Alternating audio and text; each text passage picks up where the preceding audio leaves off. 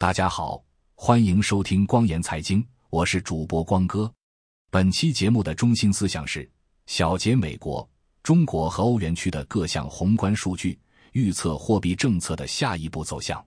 昨天是美国的劳动节，股市不开，解释系主任于是整理了一下最新的各项宏观数据，供大家参考。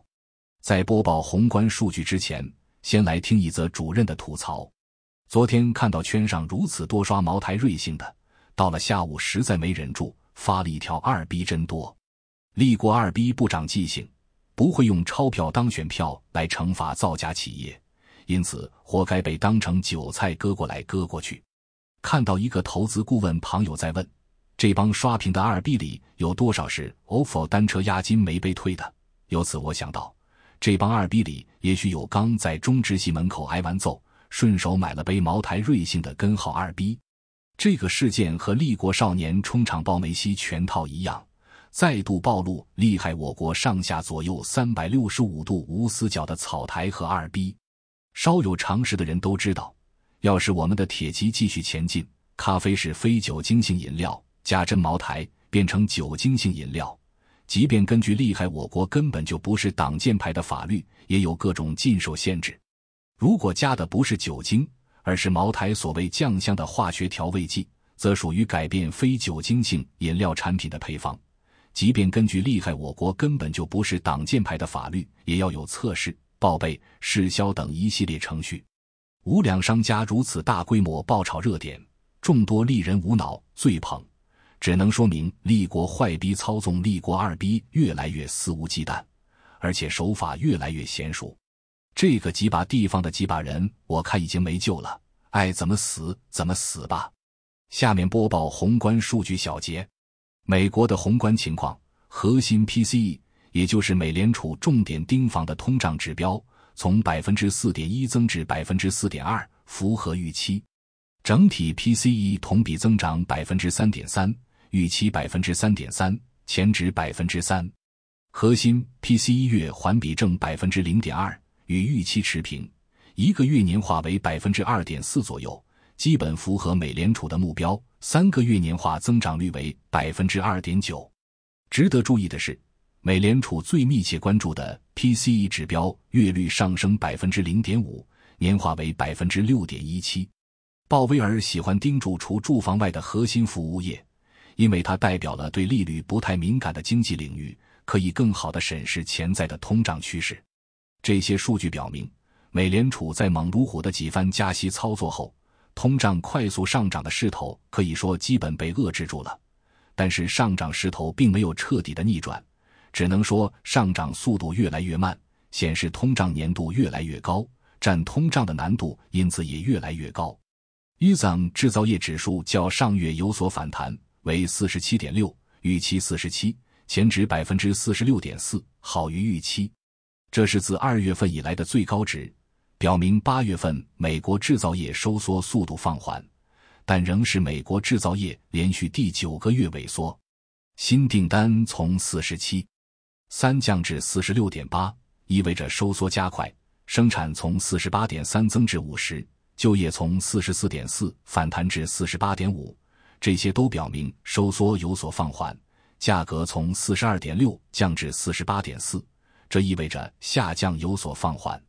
美国尽管有长达三十年的产业空心化问题，但制造业依然是经济支柱之一。上述数据显示，美国的制造业在将近一年的时间内一直处在萎缩区间，情况并不乐观。非农就业人数超出预期，八月份美国经济新增就业岗位十八点七万个，预期十七万个，前值十五点七万个。但是，考虑到今年以来发布的这类数据事后都有大幅下调，还需要再观察一下，才能确定美国的就业市场到底在往哪个方向变化。最新的失业率读数从百分之三点五上升至百分之三点八，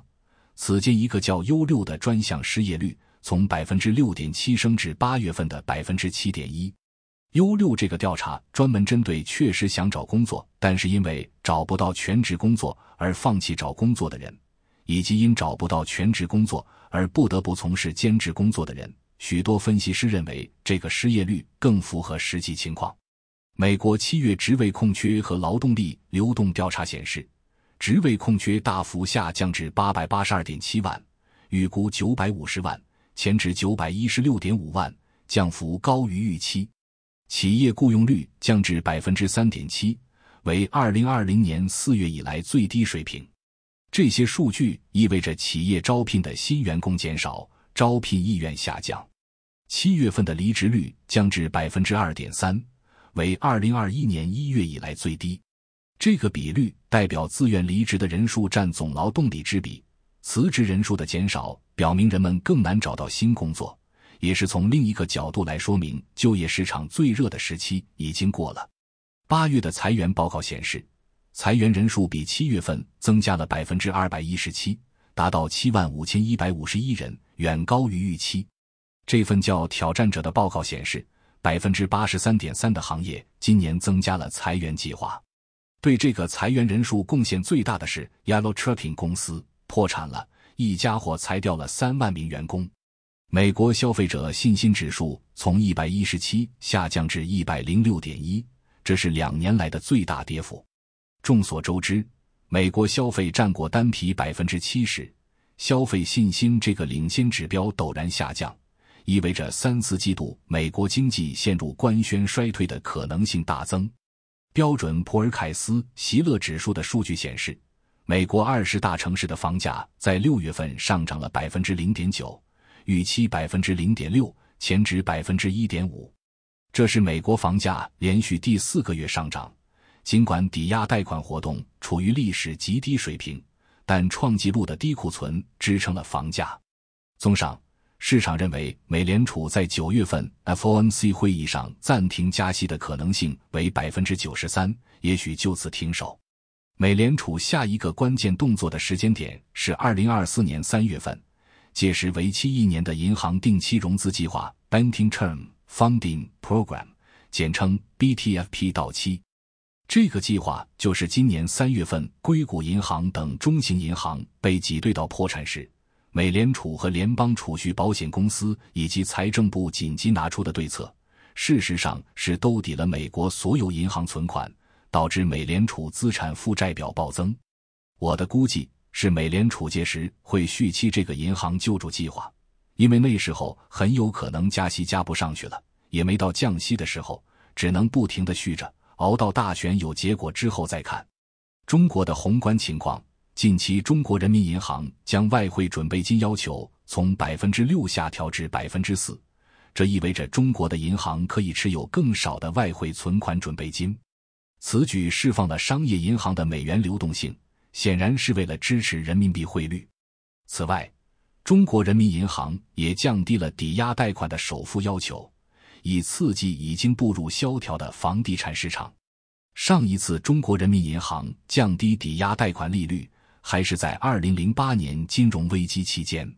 各地政府也纷纷出台了所谓“认房不认贷”的刺激措施。然而，其效果还需要再观察。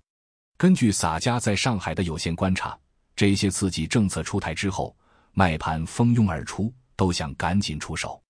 德国和欧元区的情况：德国是世界第四大经济体，也是欧洲最大的经济体。德国经济走向何方，欧元区也将走向何方。八月份，德国消费者信心指数降至二十五点五，预计未来几个月该信心指数会继续恶化。德国七月份的零售额下降了百分之零点八，比预期的百分之零点三要差。前一个月下降了百分之零点二，这和德国消费者信心大幅度下降是一致的。欧元区经济景气连续第四个月恶化，为九十三点三。这是二零二零年以来的最低值，这是个综合指数，综合了服务业占比百分之三十、制造业占比百分之四十，以及消费占比百分之二十、建筑业占比百分之五和零售业占比百分之五，以全面反映经济景气状况。欧元区景气指数显示，欧洲的情况比新冠冲击抵达时还要糟糕，可以说完全抹平了各种财政和货币政策刺激带来的经济增长势头。欧元区核心通胀率为百分之五点三，低于上月的百分之五点五，符合预期。整体通胀率仍为百分之五点三，高于预期的百分之五点一。月度总体通胀率为百分之零点六，年率约为百分之七点四。这是欧洲央行在九月十四日开会前的最后一份通胀数据。欧洲央行是否会再次加息，将悬而未决。综上，各大经济体情况都不怎么样，但分野还是很清楚的。美国和欧洲都面临继续占通胀的问题，加息或者说把利率保持在较高水平上是可预见的将来必须采取的动作。暂且看不到有放松银根的迹象。厉害，我国已经深陷房地产泡沫破裂引发的金融危机。通缩势头已成，因为土地拍卖价格已经开始下滑。地产经济当初怎么信贷扩张的，如今就是怎么信贷紧缩的。中国人民银行别无他途，只有把裤衩子拖到脚面，开启无限量的大宽松。美中之间的利差因此会越来越大，美元会加速逃逸立国，给人民的币汇率持续造成重压。主任说：“我不知道你们是怎么想的。”但我是按照二零二五年一比十二，二零三零年一比二十，也就是人民的币土耳其里拉化的假设，来给家人安排人民币资金安全保障的。按照最坏情形做足准备，万一现实比预期好，那就是赚到了。正文播报完毕，下面是光言财经广告时间。光言财经的宗旨是帮助一小撮华人学习财经常识，提高财商险商。构筑风控防线，守卫财务安康。风险提示：光言财经推送与推荐的所有内容均不是投资建议，不是投资建议，不是投资建议，请大家务必根据作者提供的原创和编译内容指向的事实与逻辑进行批判性思维，自行决策行动，并承担相应的后果。您阅读这些内容获益了，请不请吃饭无所谓。继续订阅，并把光言财经推荐给您认为值得的人，已经是莫大的鼓励和支持。欢迎大家提出反对意见与观点，只要事实清楚、逻辑自洽、推理得当，越多人打破信息茧房，多角度进行理性冷静的交叉比对分析和讨论，作者和读者就都会有越多收益。感谢收听光言财经，欢迎收藏、点赞、转发、评论。也欢迎您订阅“光言财经”邮件组，订阅地址是“光言财经”四个字的汉语拼音全拼加上点儿康姆。本次播报就到这里，咱们下期节目再见。